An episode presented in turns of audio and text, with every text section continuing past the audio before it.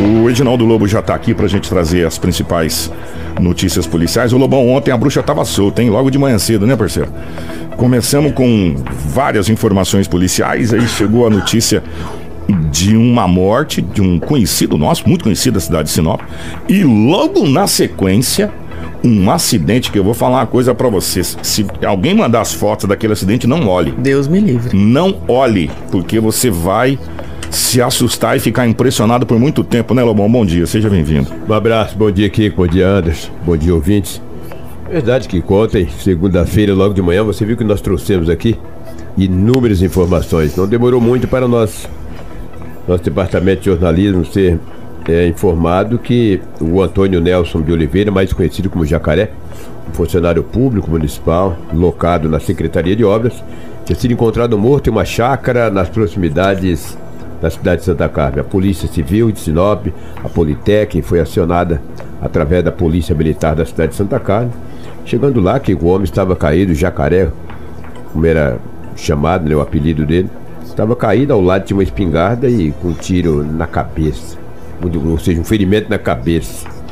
E a perícia, pelo, preliminarmente assim, que ele pode ter caído do chamado puleiro, que é o geral onde você espera para caçar bicho caçar, matar paca, matar outros tipos de animais. Quem é caçador sabe do que eu estou falando, girar o poleiro da maneira que queiram entender, entendeu?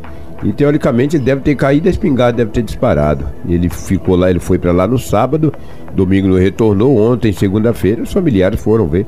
Aí conhecia bem o local, chegou lá, ele estava já sem sinais vitais e já dois dias praticamente morto. Pelo que tudo indica, conversando com algumas pessoas, é. Um acidente. A né? hipótese que a, a, arma teria caído do puleiro e disparado acidentalmente, enfim, uma coisa nesse é, sentido. Mais assim. ou menos. A, a, perícia demora mais ou menos 30 é. dias para. O, que a gente, é... o que a gente está falando foi o que a gente ouviu, tá? É, é e a perícia também, os peritos é. passaram, né?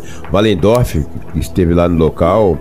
O fato é que, que ele era acostumado a fazer Sim, isso. Experiente, né? experiente, experiente. Um, caçava é. e tal. Se não tiver muita experiência para caçar, você tendo experiência corre um risco. Sem experiência, então. Fogo, né? Olha, vou falar é uma coisa triste, pra você, né? uma é fatalidade. É, fatalidade. Pegou, pegou todo mundo de surpresa nessa manhã de segunda-feira, amanhã de ontem, né? É, é, todo mundo de surpresa. Os amigos da prefeitura, porque é muito antigo na prefeitura. Muitos anos, né? É. Uma pessoa muito querida, entendeu? Muito querida por todos. A, os funcionários, colegas servidores públicos, não só da obra, da Secretaria de Obras, mas de outros setores também. A informação chocados, que chegou para a gente é que o corpo está sendo velado na Igreja São Francisco. Eu não tenho a é, informação é, chegou para mim, chegou para mim, depois as pessoas podem até confirmar. É, na Igreja São Francisco, o qual fazia parte da comunidade ali, sim, ajudava sim. na igreja ali. Ali na, na o padre, dos Engás, né? Isso, é. o Padre Reginaldo, bem em frente à P25 ali. É, o Padre Reginaldo ali, enfim. Exato. Olha, a gente fica muito triste, né? Foi uma notícia assim que pegou todo mundo de surpresa. Essa é a realidade. Essa é a realidade. Uma pena que Deus abençoe a família, que são nossos ouvintes, tá aqui. São. Esposa dele. Muito queridos, são filhos, pessoas é, queridas. Pessoas um abraço queridas. pro Dominguinhos. Dominguinho, exatamente. Ele é irmão do Dominguinho. É. Pra quem não sabe, entendeu? É triste, lamentavelmente. E a outra morte em Sinop ontem, você já é, destacou aí aos nossos ouvintes. Isso aqui mesmo, desculpa é, aí, ó. É. É, acabou de chegar para mim, é, ali na paróquia São Francisco de Assis mesmo, no Engás ali com o Imperial.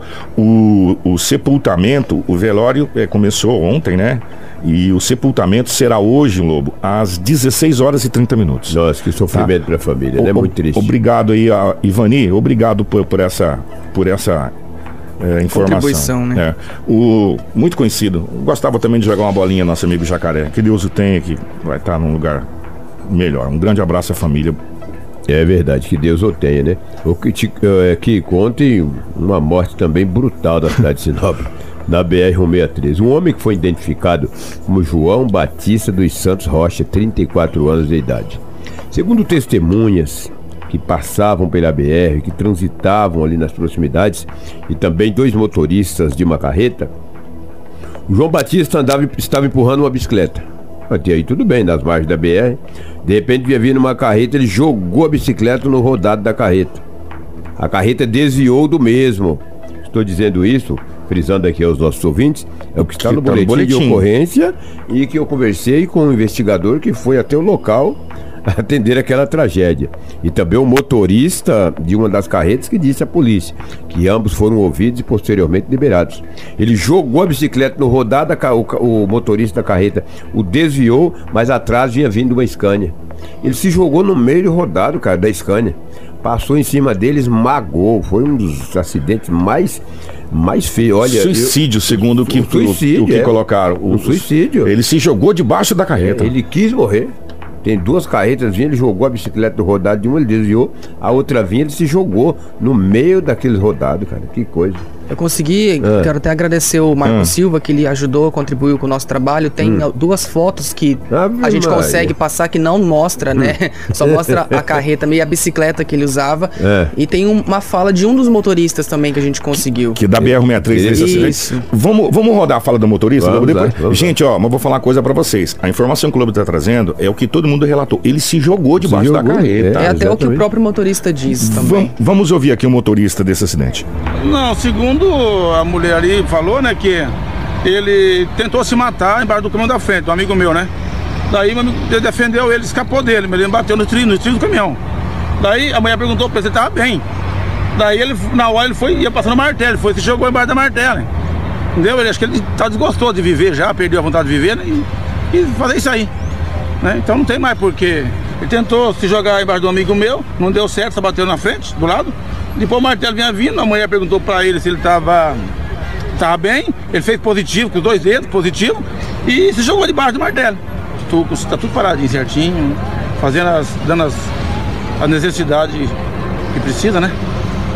É só isso, porque fazer o quê? A vida aí na estrada, sair de casa e, e ver esse tipo de coisa aí, né? Então. Olha, eu vou falar uma coisa para você. Quem passava no local e ficou chocado. Até quem é acostumado em, em em atender esse tipo de ocorrência, Um bombeiro com mais de 20 anos Nossa. de profissão, ele falou que nunca atendeu uma ocorrência daquela.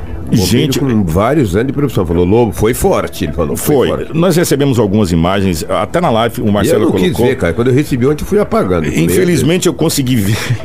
É, olha, eu vou falar uma coisa é para vocês. É muito forte. É. E o que tudo indica, infelizmente, é, que trata-se de um suicídio, que ele realmente se jogou debaixo do rodado da carreta. Agora você imagine, uma carreta carregada. É. Se jogar no rodado de uma carreta. Aham, meu amigo. Passar aquelas rodas ah, todas em cima. Tá. E foi um acidente culposo, brutal, tá? Brutal. Sem intenção de Sem matar. Intenção lá, nenhuma lá está no boletim de ocorrência. Tanto que os dois motoristas foram ouvidos e posteriormente liberados. liberados. E eles ficaram chocados.